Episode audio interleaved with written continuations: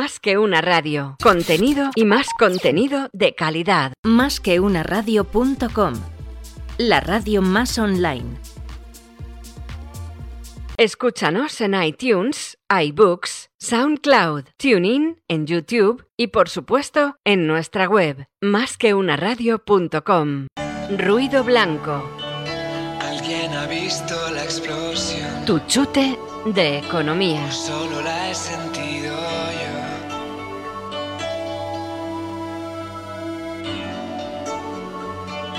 Alguien ha visto la explosión. O solo la. Buenas tardes amigos y bienvenidos al programa número 6 del espacio preferido de todos los economistas de España, Francia, Estados Unidos y prácticamente ya del resto del mundo. Estamos en Ruido Blanco con nuestra queridísima amiga María Blanco. ¿Qué tal María? Y ¿Cómo dentro estás? de nada será el preferido de toda la galaxia. de toda la galaxia, ahí estamos, estamos en ello. Nos acompaña en el estudio también Laura González Albo. ¿Qué nuestra- tal? Buenas tardes, sin exagerar ni un poquito, ¿verdad? Pues eh, sin ni ni una pizquita, nada, Nada. de todas las galaxias habidas y por haber, en expansión o en contracción. Pero bueno, sobre todo tenemos hoy aquí también a Luis Alberto Iglesias que le ha cogido gustillo. Buenas tardes, yo al micro le tengo creencia. No lo suelto ni. Nos encanta, nos encanta que estés hoy con nosotros. Eh, recordamos eh, School, Value School. Value School. Value School. Www.valueschool.es. Venga, fenómeno. Y decir que hoy es día 21 de mayo, pasan unos minutillos ya de las 6 de la tarde. En honor hoy- a nuestra banda sonora, ¿verdad? Del programa.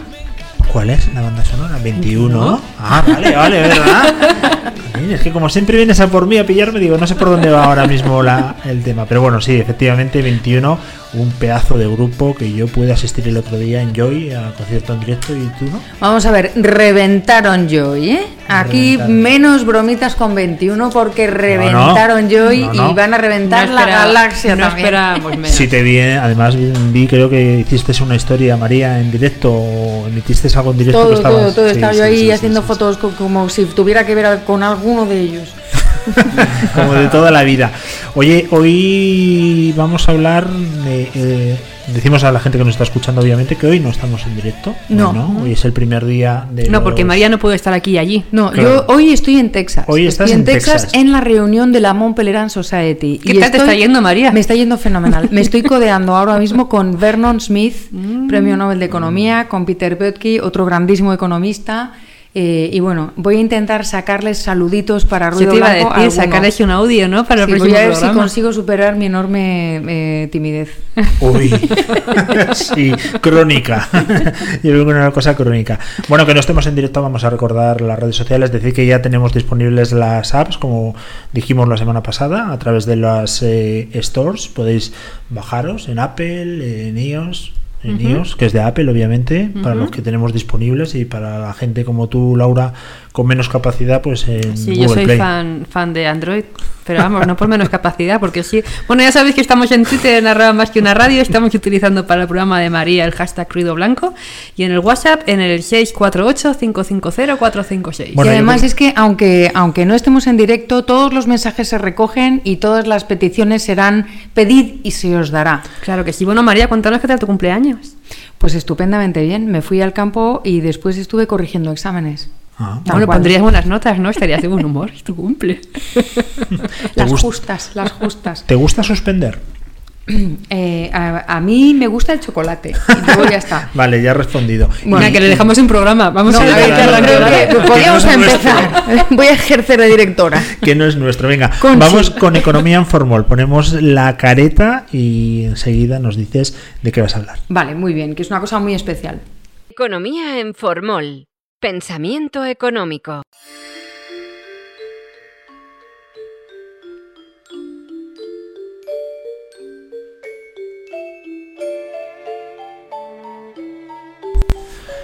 Vamos, María, fuerte con ello. Economía en formol. Bueno, pues hoy eh, voy a, a- como, como decía, pues todas las peticiones eh, poquito a poquito se irán, se irán eh, cumpliendo, Atendiendo. se, se- se irán atendiendo. Y hoy voy a atender una petición de Adrián Ravier, que me ha mandado un audio, pero me ha mandado un audio larguísimo y, y entonces directamente voy a atender su petición sin poner el audio. Adrián Ravier es un economista fantástico argentino que está en La Pampa eh, y que es un gran amigo mío, gran amigo de, de Luis Alberto, y que me decía que es muy interesante y sería muy interesante leer, si da tiempo, vamos a hacer un rastreo nada más, un cuento que eh, escribió Leonard Reed, que luego vamos a hablar con Luis Alberto quién es este señor, que se llama Yo el lápiz, ¿vale? Venga. Yo soy un lápiz de grafito, el típico lápiz de madera tan conocido por los chicos, chi- chicas y adultos que saben leer y escribir. Escribir es al mismo tiempo mi vocación y mi distracción. Eso es todo lo que hago. Ustedes se preguntarán, ¿por qué debo confeccionar mi árbol genealógico? Bueno, para empezar, mi historia es interesante y además yo soy un misterio, mayor aún que el que puede representar un árbol, un atardecer o un relámpago. Lamentablemente, quienes me utilizan dan por sentado que soy un mero incidente carente de todo pasado. Esa actitud me relega al nivel de algo meramente trivial. La humanidad cae así en una especie de penoso error con el cual no podrá persistir much- mucho tiempo sin peligrar. Yo, el lápiz, si bien en apariencia soy algo sencillo, merezco vuestro asombro y admiración por las razones que más adelante probaré. En realidad, si ustedes logran entenderme, lo que realmente es mucho pedir de alguien, si consiguen darse cuenta del milagro que vengo a simbolizar, podrán ayudar a salvar la libertad que desgraciadamente la humanidad de a poco va perdiendo. Tengo una profunda lección que enseñar y puedo transmitirla mejor que lo que un automóvil, un aeroplano o una lavadora de platos podrían hacerlo en virtud de ser aparentemente algo muy simple. ¿Simple? Sin embargo, ni una sola persona sobre la Tierra sabe cómo hacerme. Esto suena fantástico, ¿no es cierto? Especialmente cuando se toma conciencia que alrededor de 100 a 100 millones y medio de unidades como yo son producidas en los Estados Unidos cada año. Tómenme, tómenme y obsérvenme. ¿Qué es lo que ven? Sus ojos no encontrarán gran cosa. Hay un poco de madera, barniz, la etiqueta, la mina de grafito, algo de metal y una goma de borrar. Y a partir de aquí, Leonard Reed empieza a describir, hablando en nombre del lápiz, de qué está compuesto, ¿no? Cuál es su árbol genealógico. Y empieza, mi árbol familiar comienza con lo que en los hechos es precisamente un árbol, un cedro de fibra recta que crece en el norte de California y Oregón. Entonces empieza a describir cómo hay que talar los árboles uno a uno, cortar las planchas, eh, volver a cortarlos en trocitos para hacer eh, exactamente la forma del lápiz, cómo hay que eh, pues fabricar el acero para hacer la, la unión con la gomita, cómo se hace la goma, el esmalte, bueno, empieza por el aserradero, ¿eh? no digo más eh, los vagones, tampoco pasen por alto a aquellos ancestros presentes y distantes que han participado del transporte de 60 vagones de carga con planchuelas de madera a lo largo del país. Después, sí, con el, con el esmalte, ¿tienen idea de cuáles son todos los ingredientes del esmalte? ¿Se le ocurriría a alguien pensar que las refinerías de aceite de castor forman parte de él? Y sigue, sigue, sigue hasta el momento de, lo que él dice, mi coronación, a la que poco elegantemente se la conoce en el mundo comercial como la arandela, la parte que los individuos utilizan para borrar aquellos errores que cometen conmigo. ¿no? La llamada goma, contrariamente a la opinión popular, se utiliza solamente para pegar. Existe también varios agentes vulcanizadores y aceleradores, etcétera. Y lo que llega, lo mejor de todo es la conclusión, porque dice, ¿quiere alguien desafiar mi afirmación inicial de que ningún individuo sobre la Tierra sabe cómo fa fabricarme? En realidad, millones de, seres, millones de seres humanos han participado de mi creación, cada uno de los cuales conoce solo muy poco del resto. Podrán decir, tal vez, que voy demasiado lejos al incluir entre ellos a quienes cosechan café en el Brasil y a quienes elaboran alimentos en cualquier otra parte del mundo como partícipes de mi nacimiento. Pueden incluso llegar a sostener que la misma es una posición muy extrema. Pese a ello, debo mantener mi aserto anterior. No hay un solo individuo entre todos esos millones de seres incluyendo al presidente de la compañía de lápices, que contribuye a mi elaboración más que con, un- con una infinitesimal parte de conocimiento o know-how. ¿no? Entonces, es verdad, o sea, el minero que extrae el, el grafito no tiene ni idea de cómo, cómo transportar la madera en, en aquellos vagones de las, que, de las que está hablando. Pero sigue. Existe aún un hecho más pasmoso. La ausencia de una mente maestra, de alguien dictando o dirigiendo por la fuerza todas estas incontables acciones que me permiten cobrar vida. Ni el más mínimo rastro de tal clase de persona puede encontrarse. En cambio, hallamos a la mano invisible trabajando. ¿A qué te suena, Luis? Mm, Adam Smith y esa famosísima metáfora que, bueno, se le atribuye. De la mano invisible. Este es, dice el lápiz, el misterio al cual me refería al comienzo de mi relato. Se ha sostenido que solamente Dios puede crear un árbol. ¿Por qué solemos coincidir con esto? ¿Será tal vez porque somos conscientes de que nosotros no podemos producirlo? ¿Podemos realmente describir cómo es un árbol? No, no podemos hacerlo excepto de forma muy superficial. Yo, el lápiz, soy una compleja combinación de milagros. Un árbol, zinc, cobre, grafito, etc. Pero a todos estos milagros que se ponen de manifiesto en la naturaleza, se le ha añadido un milagro aún más extraordinario, la configuración de creativas energías humanas, millones de pequeños know-hows, dando forma a una natural y espontánea respuesta a una necesidad y a un deseo humano y en ausencia de cualquier clase de mente maestra y de coacción. Por eso explica que es que, que ha dicho, si alguien consigue darse cuenta del milagro que vengo a simbolizar, podrán ayudar a salvar la libertad que desgraciadamente la humanidad poco a poco va perdiendo. ¿no? Porque sigue, y no voy a insistir más, aunque queda muy poquito para terminar el, el cuento, pero lo que viene a poner de manifiesto Leonard Reed es que algo tan sencillo como un lápiz que lo utilizamos todos los días, que bueno, pues madera, un poquito de grafito, se pone la goma y chimpún. Bueno, pues en el chimpún hay millones de mentes, muchísimas personas que participan y sobre todo que no tienen ni idea de lo que estás haciendo tú o tú o tú y que nadie nos dice con el látigo, venga, trae más, vamos a construir la pirámide.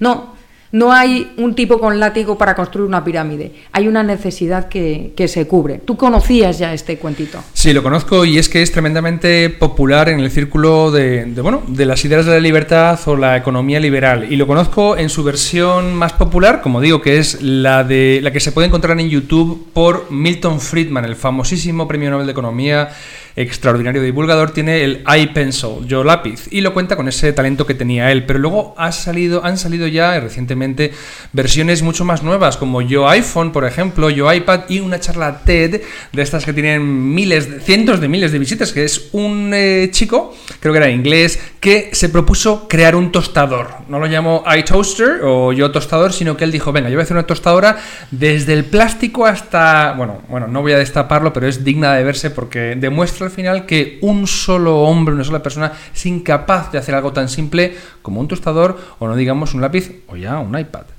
Claro, lo, lo que nos pone encima de la mesa Leonard Reed con, con este, con este talento de ponerlo simple, eh, lo que es complejo como simple encima de la mesa, es precisamente algo de lo que ya hemos hablado en, en otros programas, por ejemplo cuando, cuando leímos el texto de, de Hayek, y es que no siempre tiene que haber alguien con un palo para obligar a las personas a hacer las cosas más necesarias y básicas, ¿no? Basta con que haya una necesidad y, y- y hay que darse cuenta de que existen esas miles de mentes creadoras que están ahí colaborando, cada uno en su, en su terrenito, ¿no? Cada uno, pues uno, a ver cómo sacamos el grafito mejor. Eh, y no le importa a dónde va ese grafito y qué es lo que se va a hacer. Y el que está haciendo la madera no le importa si se van a hacer lápices o se van a hacer mesas, eh, etcétera, ¿no? Y al final, pues resulta que entre todos se producen millones y millones de lápices que dan trabajo a, a muchísima gente. Y sobre todo, María, pongámoslo en contexto, porque esto es un relato de la época después de la Segunda Guerra Mundial. Eh, mm, fue un empresario que creó un think tank, la Foundation for Economic Education. Un think tank es una institución dedicada, en este caso, a la diseminación, la difusión de las ideas liberales en economía y en filosofía política. ¿no? Y eh, esto es un panfleto, un cuento contra la planificación imaginemos, soviética en aquella época. Es decir, era la economía donde todo el Politburó, el, el comité de sabios, todo está planificado. Resulta que nada funcionaba y aquí tenemos una oda que dice, mira, por favor, si ni siquiera uno de ustedes podría, por mucha sabiduría, hacer un lápiz, ¿qué me van a contar? Planificar la economía de todo un país gigantesco como es, como era en ese caso la Unión Soviética. No hay que olvidar que a pesar de ello, en Estados Unidos, en el periodo entre guerras, hubo una oleada intervencionista y Claro, planificadora que por eso se recibió tan Claro, mal la obra de claro. el, el- la, la obra de Mises, De y su polémica con Oscar Lande. De pero- hecho, Mises cuando se fue de Europa, pues bueno, para evitar la persecución de los, como era judío, de los nazis, tal, fue acogido precisamente en poco tiempo, acabó desembocando en Nueva York en la sede de FI y era como el economista residente, Exacto. auspiciado por la, la bu- la buena hacer de Leonard Reed. Y ahora tenemos la buenísima noticia que la, que la FI, la Fundación para la Educación Económica, ya tiene una rama en español para todo el público his- hispano- hispanoparlante que la dirige Javier Pérez Saavedra y cuya dirección es fe.org.es y es una, una buenísima Qué buena noticia. noticia, claro, Claro que, que sí. sí. Sí, porque pues se van a publicar artículos en español, se va a poner a disposición de todo el mundo eh, material tan estupendo como este, que ya está disponible en internet en la Mises, en la Todas las obras de Reed Exacto, están en inglés, están en, Mises. PDF, en el mises.org. En el mises.org, exactamente. Pero se van a hacer asequibles, se van a hacer disponibles otras muchas obras, ¿no? Entonces a mí Mm. me gustaría, eh, pues tiene razón Adrián, este, esto había que leerlo sí. y yo creo que es, es como muy sencillito y muy que Bueno, muy fácil de entender. sencillito, El lápiz, el lápiz es lo más sencillo. Yo sé que tú podrías hacer un lápiz. Es lo que estaba pensando. Lo que pasa es que te quiero hacer una pregunta a raíz de lo que estabas contando. Me Eh, extraña que me quieres hacer una pregunta. Y además Luis. es la típica que vas a decir. Me alegra que me hagas esa pregunta. Pero todo eso se puede hacer sin que haya una persona que planifique y coordine. Pues me alegro que hayas hecho esa pregunta porque efectivamente eh, coordinará eh, cada empresario en su empresa, pero como dice en el cuento, eh, no el, em- el empresario de la fábrica de lápices no sabe cómo es que se hace exactamente, cómo se extrae el grafito o cómo se corta la madera. Entonces no es necesario que haya... ¿Por qué te ríes? Porque estás mirando como diciendo, sabía que iba a decir eso. No, no. Lo que pasa que cuando está aquí con nosotros Luis Alberto y está María y os ponéis mano a mano, pues la verdad es que yo me siento con un pequeño complejo de inferioridad. No, No, ¿por qué? pasa a ti. Pero lo que tienes que hacer aquí es aprender de los Aprender, mejores. es lo que estoy haciendo. Estoy Vamos a ver, abriendo yo las de ti cada día que venga. Oye, cuéntanos, eh, porque el tiempo de la sección está volando. ¿Quién es eh, Berta González? A ver, Berta González de Vega es una periodista del mundo que vive en, en Málaga, que es una gran amiga y que además es amiga y miembro del círculo Henry Hatlich de Economía, que está en Málaga y que, y que se dedica, es otro think tank que está empezando y al que le mandamos un cariñoso abrazo, porque Berta me ha mandado una cosita. Claro, y vamos a escuchar a Berta González de Vega porque nos ha pedido Una cosita. una cosita. Hola María, soy Berta González de Vega. Te tengo que pedir un favor. ¿Me puedes poner Angie de los Rolling, que me encanta? Muchas gracias.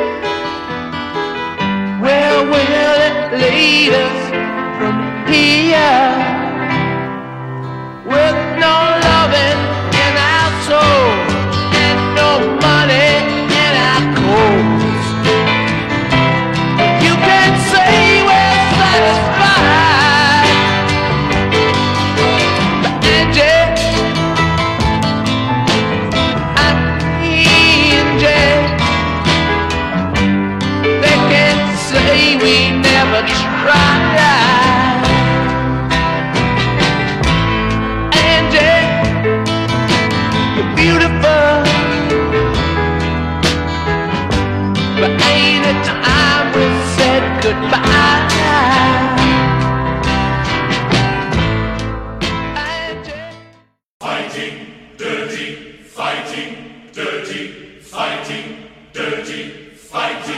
Angie. Pienso luego opino.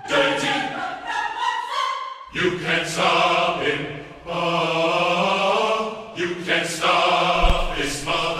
Bueno, la verdad que Berta González de Vega, tus deseos son órdenes para más que una radio, ¿o no? Absolutamente. Hemos oído una canción de los Rolling Stones, pero le voy a pedir por favor a Luis, con su acento americano de, de Massachusetts, yo creo que no, de aquella zona, que nos digas el título de la canción. El título se llama Perfect Day. No, no, no. Hemos ¿No? oído esta. Ah, Angie. Es, que, es que no tiene nada que ver. es que le da un caché. Angie, Angie. Claro, yo hubiese dicho esas Angie. AES, AES, Angie, es Angie. Fantástico. Oye, ¿de qué vamos a hablar en Pienso, luego opino? Eh, pues hoy es uno de esos días que me alegro tantísimo de haber puesto esa carátula con el You Can Stop Those Motherfuckers, eh, porque es- me- me re- me- se me sube todo el ansia viva a la cabeza. Que no lo necesitas, ¿eh? Pero bueno. pensando, pensando en, en un vídeo que se ha hecho viral que es un trocito de una entrevista, de una conversación en el programa de Buenafuente, eh, que se llama Leitmotiv, que normalmente pues, suele ser pues, simpático y no sé qué, no sé cuántos, y llevó un tipo que también es muy simpático, que se llama eh, Bob Pop. Bob Pop, ¿no? Entonces se pusieron Buenafuente y Bob Pop, sobre todo Bob Pop, a hablar de lo que le parecía el hecho de que mm, un ciudadano español como Marcos de Quinto, eh, con la particularidad tremenda que es ya una mancha en su vida para siempre, y es que es rico, eh, haya salido como eh, elegido miembro del Congreso. ¿no? Es eh, parlamentario, es diputado por el Congreso, porque los españoles han querido y entonces pues Bob Pop pues, ha decidido dar su, su opinión. Vamos a hablar sobre eso, pero antes me gustaría dedicarle una canción a Bob Pop. Una canción de Lou.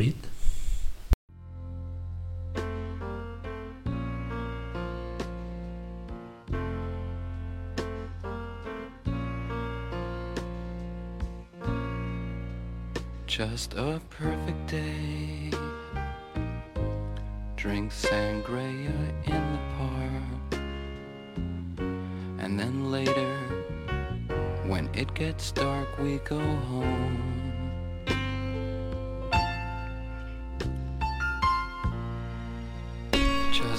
Pues nada, esta canción se llama A Perfect Day. De Lou, Reed. Y se la dedico a Bob Pop pues porque es, es el hombre de los unicornios, ¿no? Porque eh, vive en un mundo de unicornios, le encantaría eh, pasear pues en un mundo donde todo hubiera, pues, pues todo fueran arcoíris y unicornios y, y las nubes, los pajaritos cantan, las nubes se levantan. Porque se le ha ocurrido criticar el hecho de que una periodista haya comentado que bueno, pues qué bien que hay un millonario en el Congreso. Así no se le pasa por la cabeza quedarse con nada de nadie porque el tipo viene surtido de casa, ¿no? Esa es la idea básicamente de Victoria Prego, solo que mucho mejor dicho con más elegancia que yo. Pero entonces a Bob Pop le ha parecido tremendo, tremendo, y ha remetido contra Victoria Prego, que ha dicho, bueno, pues era la musa de la transición y ahora de la transacción. Él debe ser que está gratis en el programa de Buenafuente, ¿no? Es- Debe ir sin cobrar. Él lo hace por amor a los unicornios, como todos sabemos, porque él es pobre, como se ha definido, y ha elevado su voz en nombre de los pobres y ha hablado en nombre de todos los pobres, nos ha identificado a todos.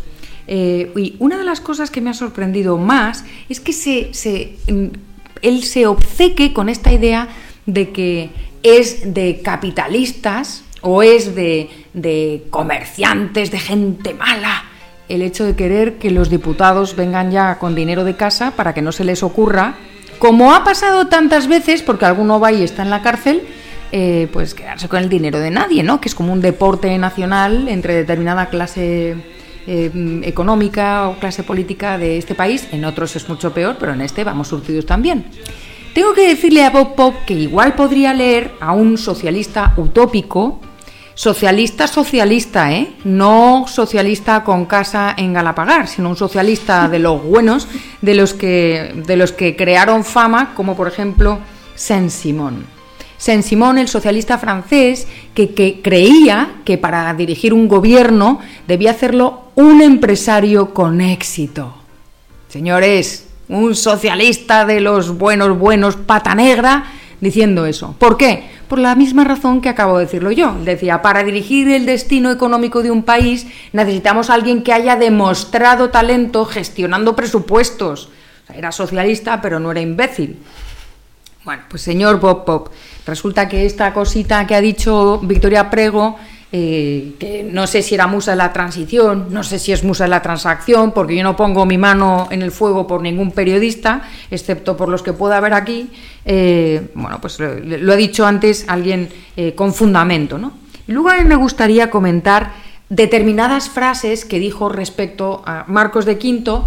Por circunstancias, conozco el origen de Marcos de Quinto, pues con, por conocía a su hermano, y no tiene, el tipo no es aristócrata, ¿eh? O sea, no viene de una familia rica, es un hombre hecho a sí mismo. Yo mmm, creo que es un orgullo para todo el mundo pues que un tipo tenga talento y lo demuestre, ¿no?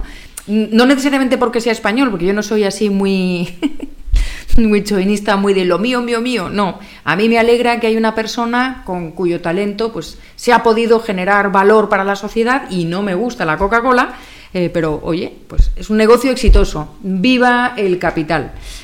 Entonces, una de las cosas que ha dicho eh, Bob Pop es que los ricos se han forrado por nuestra culpa, nuestra, porque él está hablando en nombre de los pobres de la tierra, ¿no? Eh, bueno, pues ya Marx lo hacía. Los ricos se han forrado por nuestra culpa, porque hay ricos, porque a los pobres nos da pereza hacer la revolución comunista. Y entonces empieza a poner un ejemplo que antes hemos comentado eh, Luis Alberto y yo, y es sorprendente. O sea, le molesta que vayamos a Mercadona, por ejemplo, que vayamos a un supermercado donde los verdaderos pobres, pues resulta que vamos a, Matacaballo, a la carrera, a comprar todo lo que podemos en el mismo sitio y además es eh, friendly, user friendly porque podemos llevar a los niños en el carrito y tal, está todo perfectamente preparado para que todo sea mucho más sencillo.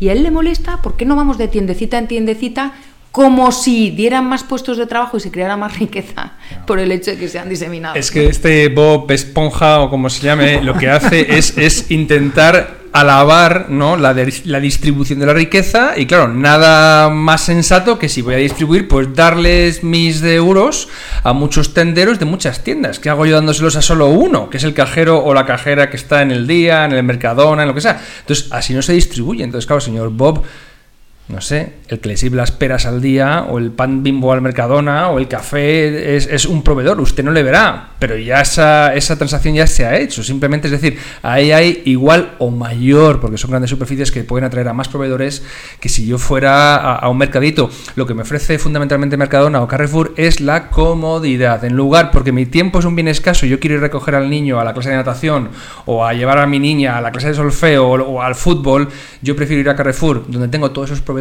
ya al alcance de la mano, ¿de acuerdo? Que tenerme que ir a 20 tiendas. La, riqueza en forma de a quien yo doy mis euros se distribuye igual. ¿Entendemos? Es decir, yo, porque valoro mi tiempo como bien escaso, prefiero Mercadona, Carrefour, Día, cualquier supermercado, antes que irme de tienditas a 20 puestos. Hay una cosa que a mí también me llama la atención, y es que igual podría dar la sensación de que yo estoy en contra de la distribución de la riqueza. Y yo estoy a favor de la distribución de la riqueza. Y no solo eso. Estoy a favor de la distribución de, de la riqueza de manera no coactiva y sin privilegios. O sea, yo quiero que se distribuya la riqueza entre todas las personas de la Tierra y de la galaxia y que se haga sin que haya privilegios y de manera no coactiva. Y eso es una institución que ya existe. Sorpresa. ¿Cómo se llama? Mercado. El mercado es la manera en la que se redistribuyen las rentas de los que tienen más a los que tienen menos, sin que te pongan una pistola en el pecho y además sin privilegios cuando hay competencia. Y ahora está eso, ¿no? O sea, dejar la competencia en paz. O sea, hay que dejar que los niños se acerquen a mí, pues dejar la competencia en paz. No toquéis la competencia.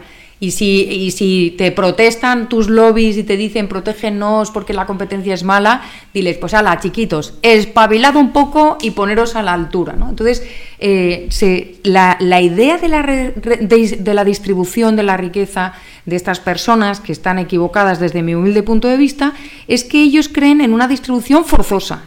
Eso por un lado. La otra cosa que me llama la atención es, en un momento dado el tipo dice, es que es mucho más cómodo, en plan irónico, ¿eh? O sea, lo dice con doble sentido, en torno a una especie de mea culpa, como diciendo, nosotros, los pobres, nos resulta mucho más cómodo no exigirle a nuestro patrón, término en desuso desde el siglo Sí. XIX, no exigirle a nuestro patrón eh, que nos pague lo suficiente para poder ir al mercadito y entretenernos y tal, no sé qué, y no ir correteando por la vida. Bueno, está usted hablando con la reina de corretear por la vida. ¿no? Esta soy yo. Bueno, pues no sé si sabe Bob eh, que existen lugares donde puedes no corretear por la vida. Se llaman pueblos. En los pueblos no hay grandes superficies, hay tiendecitas y te tiras la mañana lo que viene siendo haciendo los recaos. ¿no? Entonces, puede irse a un pueblo. Claro, que no, a lo mejor no estaría en el programa de Buena Fuente, ni sería un tipo tan mega moderno, tendría que cambiar de vida, pues no habría tantos cines. Vivir en un pueblo tiene sus pros y sus contras. Entonces, actualmente en el siglo XXI, en un país como España, decir que estamos tan oprimidos, vete a determinados países de Latinoamérica o vete a donde, donde realmente pasan hambre y donde lo pasan mal y donde de verdad están los pobres de la tierra, que por otro lado están deseando entrar en nuestros mercados, ¿no? Están deseando entrar en nuestros mercados y que dejemos de, de proteger. Yo también había una frase que me dijo una profesora de francés en la universidad, la vida del pueblo solo la, la adora el que no la conoce. Es decir, Claro. eh, claro, es que es muy fácil de criticar la vida urbanita siendo un urbanita y diciendo que el- es- es- hacemos una romantización, si queremos, de esa vida que, que, bueno, ofrece muchas ventajas, pero también muchas carencias. Y, y, bueno, eso está ahí. Esta, eh, esta sugerencia de, de decirle algo a, Bob Pop y a Buenafuente es una sugerencia de Álvaro Martín, que el próximo, a principios del mes de junio, va a presentar su libro, se lo va a presentar eh, eh, Lorenzo Bernardo de, de Quirós y daremos cuenta perfectamente de cuándo va a ser el día de la publicación. Le vamos a invitar eh, para que venga y hable con nosotros y, y charle con, con nosotros. ¿Qué os parece a vosotros? ¿Dónde compráis? ¿Supermercado? Amazon. ¿Mercaditos? ¿Amazon? Pues mira, yo soy, creo que el que da de comer a Amazon. No, Eh, no creo que haya una ¡Qué persona que capitalista! Malo, Sí, malo. soy- soy lo cerrando peor. tiendas. Lo peor.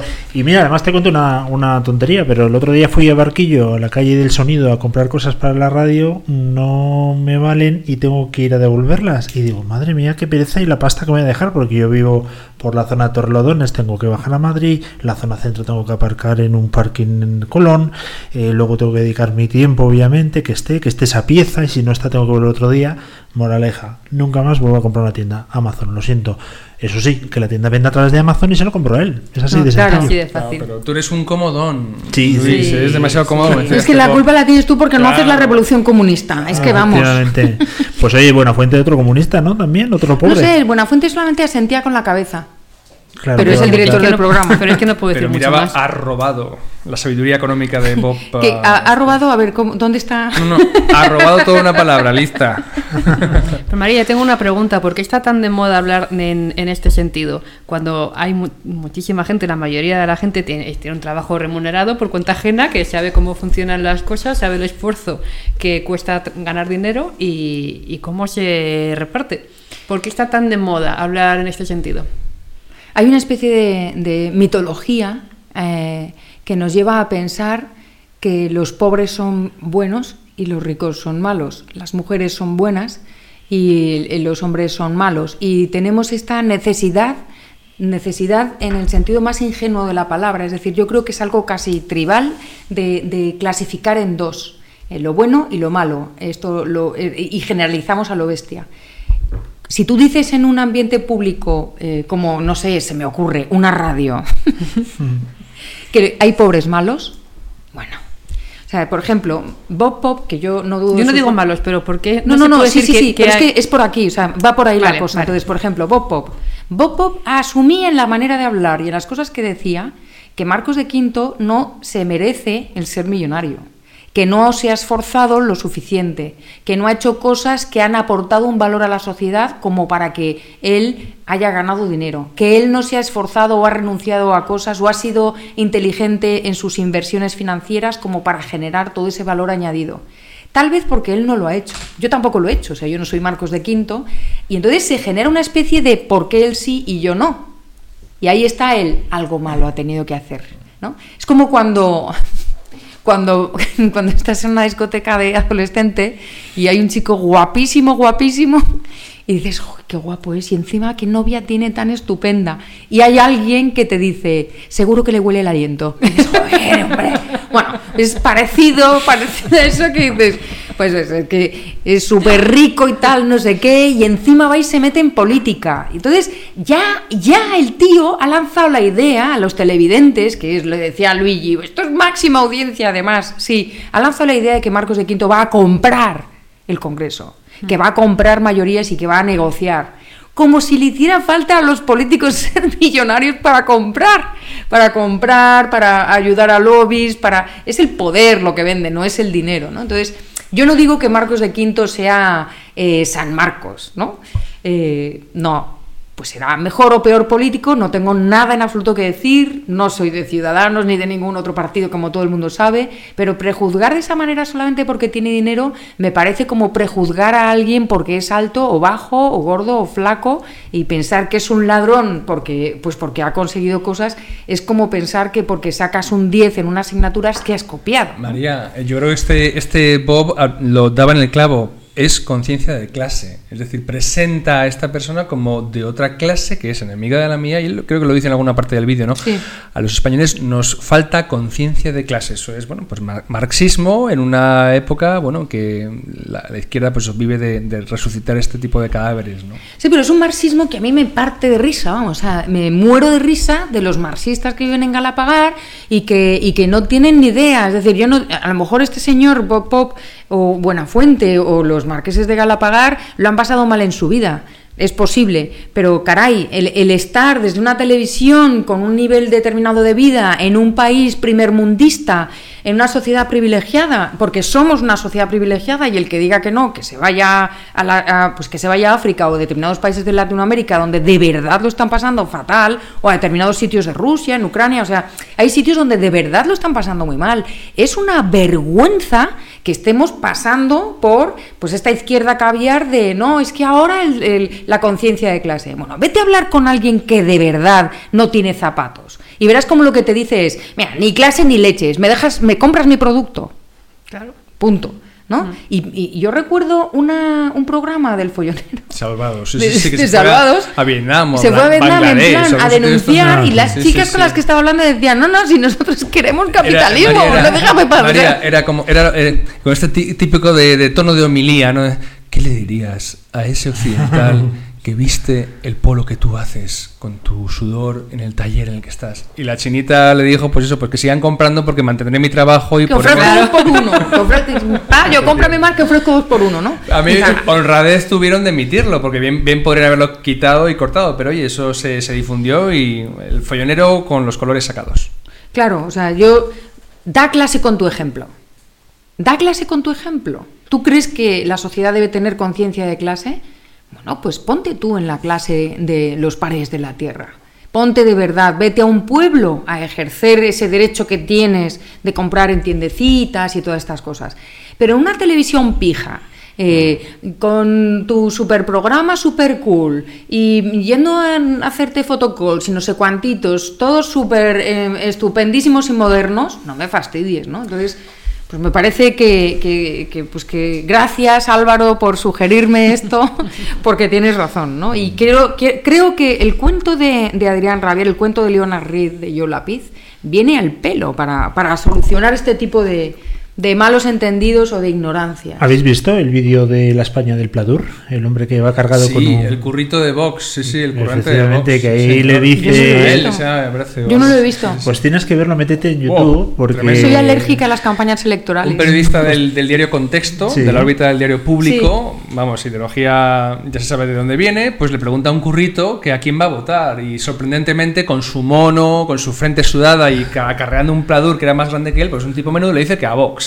Pero muy orgulloso. Y además, mi mujer también. Y el otro le dice, pero usted no tiene conciencia de clase y dice...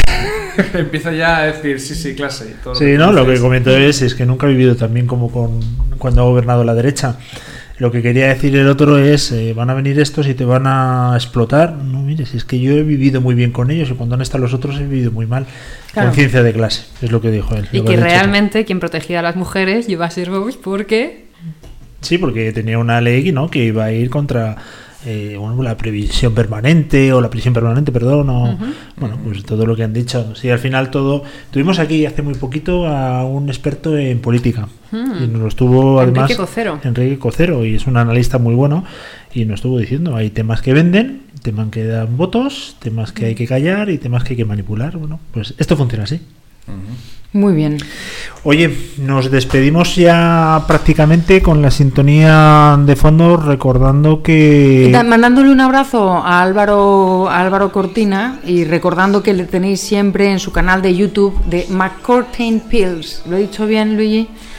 Very well. Very well. que se escribe MC, MC de Mac, Mac, MC, C-O-U-R-T-A-I-N, McCortain Pills. Vale, lo pondremos de todas maneras en- en redes sociales por si. Vale, fenomenal. lo- Sí, Y en la hoy no he estado porque, porque hoy estoy yo en, en Fort Worth, Texas. Sí, lo estamos haciendo Pero desde dentro de dos días estudio- vuelvo. Haciéndolo desde nuestro estudio en Texas. ¿verdad? Nos vamos expandiendo poco a poco. Próximo ruido blanco será en riguroso directo. como Y siempre. además eh, de ser en directo, yo creo que vamos a traer ya gente de Miami o todavía no. Vamos a ver si podemos tener gente de Miami que estoy deseando, deseando. Ya voy a decir su nombre, es José Venegas, que es uno de mis, de mis maestros en el tema de radio, porque él me empezó a, invi- a invitar a sus programas y a ver si podemos conectar con él y dar paso, abrir ya la sección que, que voy a tener con él, que tiene ya esta carátula y que se va a llamar eh, Palabra de Dos. Bueno, yo creo que este programa sin duda tenía que ser un mock. ¿Sabes lo que es un mock? Sí, No, claro. Yo no. Explícaselo, por favor. Un MOOC es un, eh, un programa masivo online, como un programa de enseñanza masiva online. Pues esto prácticamente convalida dos cursos de economía, tres de derecho y Uno de hasta cuatro de hasta cuatro de medicina, diría yo, que te hace pensar profundamente. Bueno, eh, no te preocupes porque ninguno de los que estamos aquí somos periodistas y se nota, obviamente. Todos aquí somos de la rama de finanzas, ¿no? O rama económica. Todos que tú eres fintechs. más, sí, somos todos más de fintech.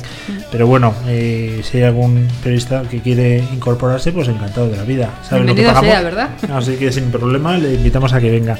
Nada más, eh, María, muchísimas gracias. Muchas gracias a La semana que viene nuevamente estaremos en directo, en como directo, hacemos sí. siempre. También eh, vamos a emitir a través eh, de YouTube o de Twitter, donde tú quieras. Eliges tú.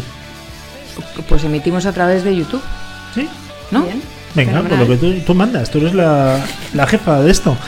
Y Laura, muchísimas gracias. Y por supuesto a nuestro amigo Luigi, eh, que Encantado. yo voy a hacer extensivo las invitaciones cuando quieras venir, porque aprendemos contigo inglés, aprendemos De eh, un montón de cosas, eh, tu razonamiento económico que es espectacular.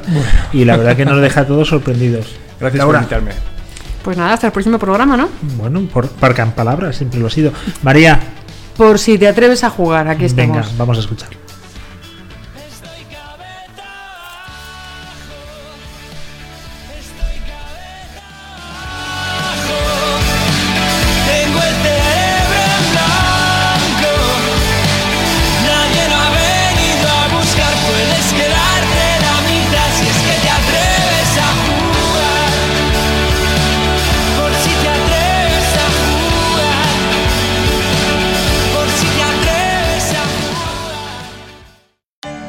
Ruido blanco.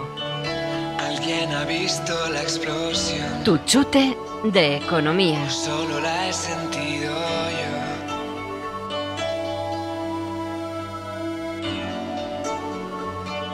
¿Alguien ha visto la explosión? ¿O solo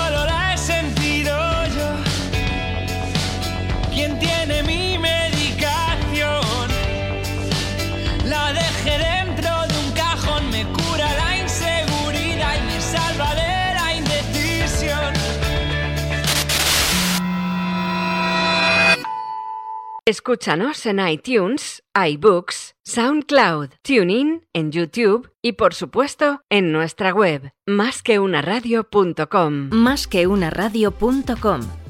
La radio más online. Más que una radio, contenido y más contenido de calidad.